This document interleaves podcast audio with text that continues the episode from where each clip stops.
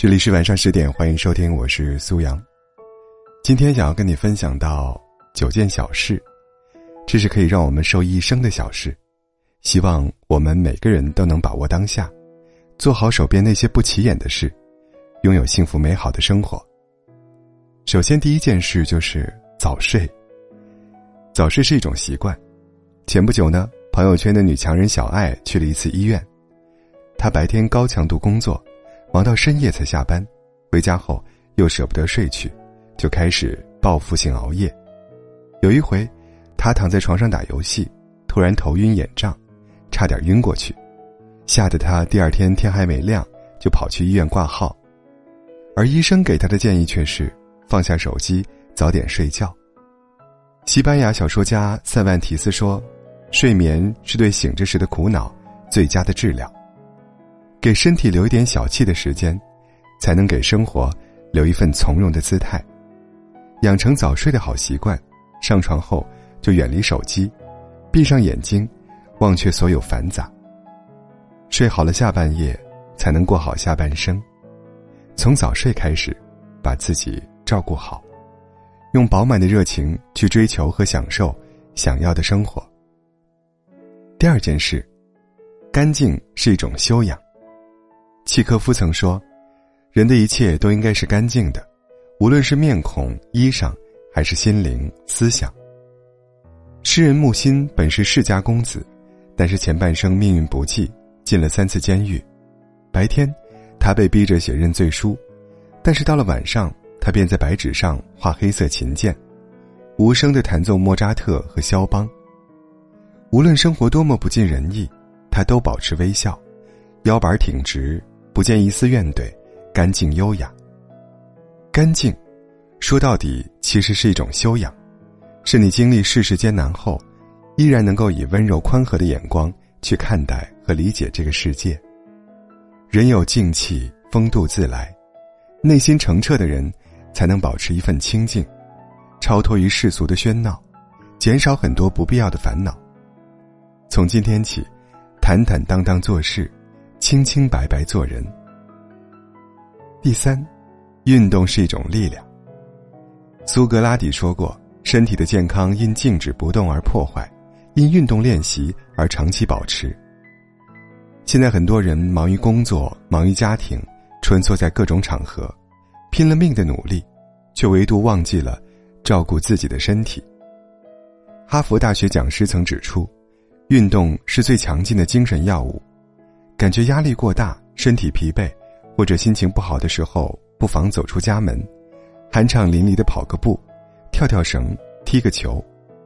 运动不仅可以摆平内心的焦躁，更能够给自己一个全新的面貌。人生还有很长的路要走，前路漫漫，好好爱自己，丢什么，都别丢了健康。第四，旅行是一种修行。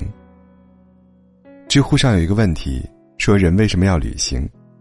有人回答道：“因为旅行可以为平凡的生活加点料，挽救日渐枯萎的心。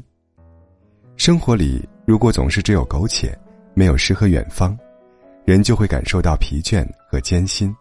所以要走出去，去亲近大自然，感受黄昏、落日和晚风，体会自然的纯粹与美好。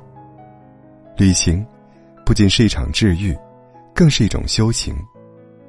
路途中见到的风景、碰到的人、经历的事，都会成为你生命的一部分，不断增加你的见识和阅历。在这个过程中，可以让走得太快的身体得以放松，你也会逐步成为更好的自己。第五，阅读是一种回归。有位作家说过。无论是驱赶迷茫，还是对抗平庸，读书都是最简单也最实用的方法。阅读是一种从外部世界回归精神生活的过程，不仅开阔眼界，更能丰富内心。捧一本书在手，繁杂的世界及喧闹便抛在脑后。好的书籍能把辽阔的时间浇灌给你，把一代代前人的智慧传递给你。也许阅读不能立马帮你解决当下难题，但那些你读过的书，终将融进你的骨子里，增长你的智慧，提升你的格局，让你成为一个有温度、有情趣的人。第六，做饭是一种态度。最会做文章的吃货，当属苏东坡。东坡肉流传至今。苏轼一生屡遭贬谪，可诗词文章中却无半分忧郁悲观，反而充满了旷达乐观。这其实与他的爱吃、会吃且善于制作美食不无关系。有研究发现，做饭能降低焦虑和烦躁情绪，还可以增强自信、增加幸福感。学会做饭。就学会了谋生，也就学会了谋爱。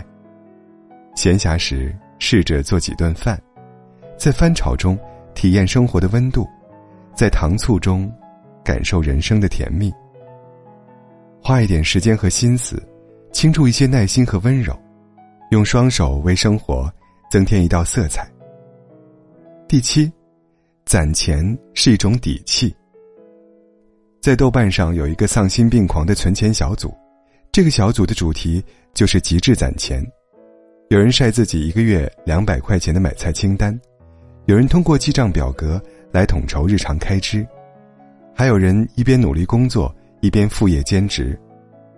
很认同一句话：一笔存款，并不能让你实现财富自由，更不能助你走上人生巅峰。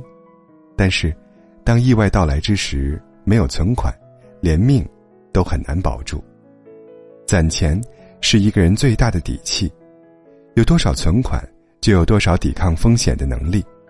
所以，没事儿别冲动消费，尽可能的省钱存钱，你会发现，花钱很爽，但存钱更爽。第八，独处是一种境界。在巴厘岛有一个节日叫做祭夕节，节日期间，人们不外出，不社交。只是静静的待在家中，审视自我，净化心灵。生活中，我们总是习惯于觥筹交错，向往灯红酒绿。但是，一个人群居太久，最容易忽视内心，不知道自己到底需要什么，也不知道未来的路在哪。偶尔静下心来与自己独处，反而能让我们找回内在的力量，回到最本真的生活。周国平说。人生最好的境界是丰富的安静，这种境界唯有独处时才能抵达。走得太久太远了，不妨停下来，等一等自己的灵魂。最后，分享是一种智慧。有句话说得好：“计较是小聪明，分享才是大智慧。”很多人怕吃亏，总想着占别人便宜，结果往往得到一棵树。却失去一片森林，得到一滴水，却失去整片汪洋。层次越低的人，越守着自己那点利益不放；而层次高的人，明白“赠人玫瑰，手有余香”的道理，更愿意付出和分享。某种意义上，分享也是一种长远投资。你肯为别人付出，别人才会为你付出。人心毕竟是相互的。愿意给予的人，人缘儿都不会差，遇事有人帮，摔倒有人扶；而吝啬的人，没人愿意靠近，有难众人躲，求助无人应。学会分享和给予，人生路上才会越走越宽。比起达成一个远大的目标，其实我们更应该做的是专注于眼前的点滴。罗马非一日建成。